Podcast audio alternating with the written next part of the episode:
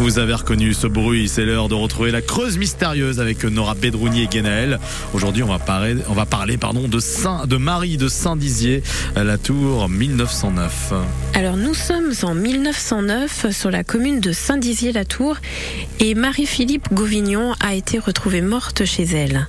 Donc les enquêteurs ouvrent une enquête et dans un premier temps, eh bien, ils vont essayer de reconstituer le moment du crime.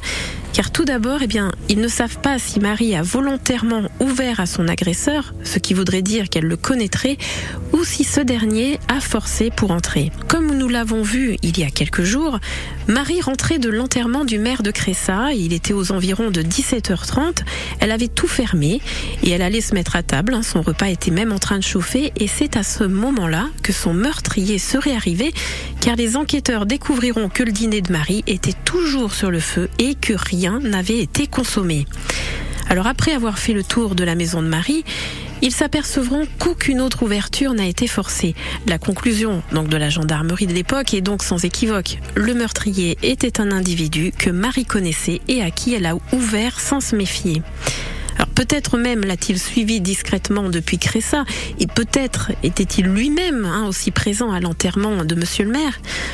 Ceci, donc l'histoire ne le dit pas, car aucun témoin ne dira avoir vu Marie rentrer en compagnie de quelconque individu.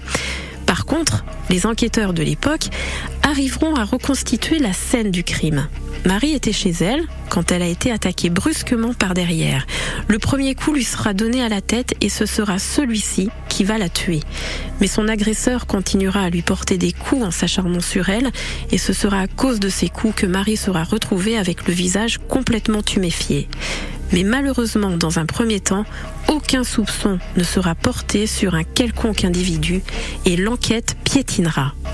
Et demain, vous saurez la suite de cette histoire dans la Creuse mystérieuse. Cette histoire est tirée du livre Crime en Creuse et ailleurs de Bernard Chevalier aux éditions de la Vétison.